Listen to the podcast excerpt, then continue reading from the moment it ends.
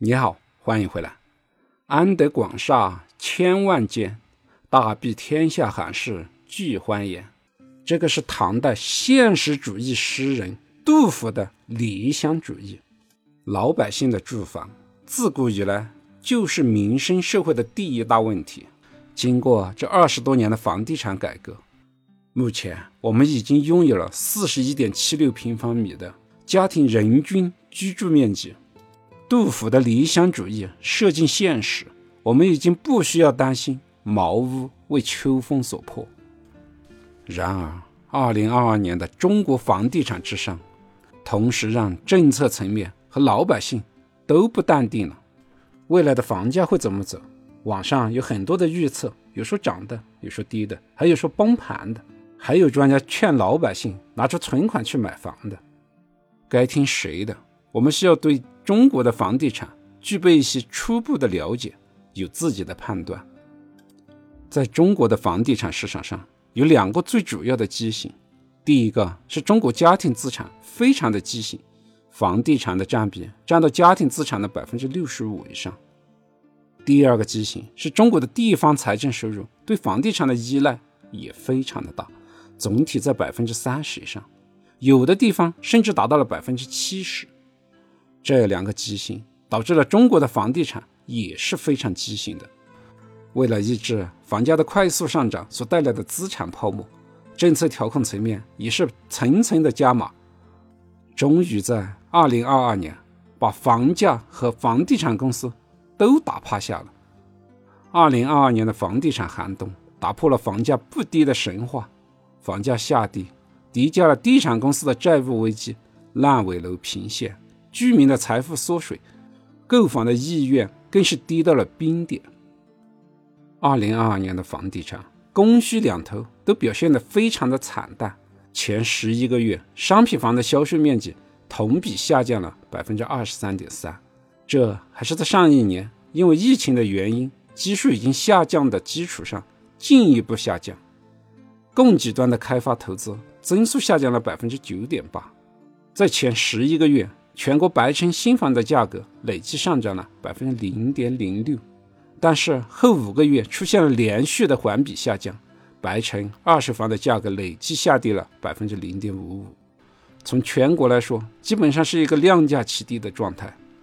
虽然从下半年开始，政策层面已经开始彻底的扭转，暖风频吹，保交楼、宽信用、降低首付比例，还有降低了按揭贷款的利率。这一系列的政策推出，并没有把房价和成交量拉上去，这就意味着老百姓的家庭资产出现了缩水，政府的财政收入也会有大幅度的减少。归根到底，这一切的原因就是需求端出了问题。这其中有三个原因影响着老百姓的购房需求。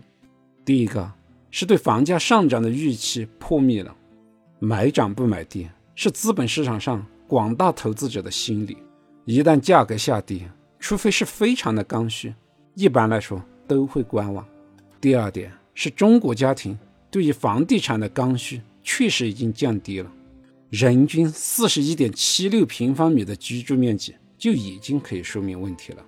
有可能你会不服气，说自己又被平均了，但至少证明了一个问题：房子就在那里。只是你买得起和买不起的问题，供给端没有任何问题。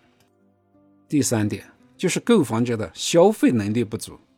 三年的疫情让很多公司倒下，就业也开始变得有些困难，人们对未来收入的预期也不再乐观，所以宁愿把钱存在银行里，也不愿意去买房去进行消费。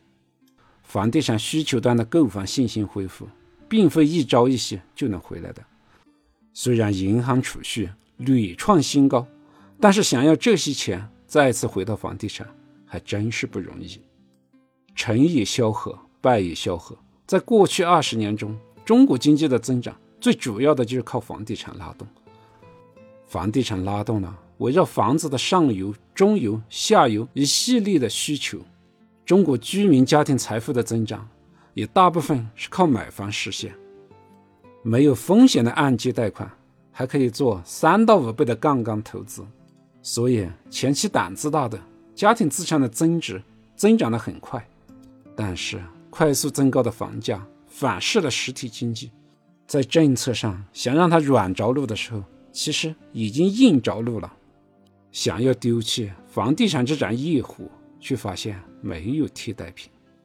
房价短期看金融，中期看土地，长期看人口。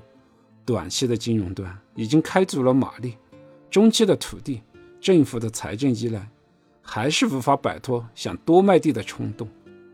长期看人口，部分一二线城市的人口几年内还会不断的流入，但是大部分城市人口是在减少的。未来房地产的消费属性会越来越强，核心城市、核心地段依然会涨价，但在边缘的地方将会无人问津，沦为一个一个的鹤岗。对于我们目前的房地产来说，大庇天下寒士俱欢颜的的历史使命已经完成，但是你还想像过去一样通过买房实现家庭资产的快速增值，是不会有以前那么容易了。需要有选择和判断，关键还得懂。这就再次回到了投资的基本原则：赚自己能力范围内的钱。感谢你的聆听，顺势财宝，下期再见。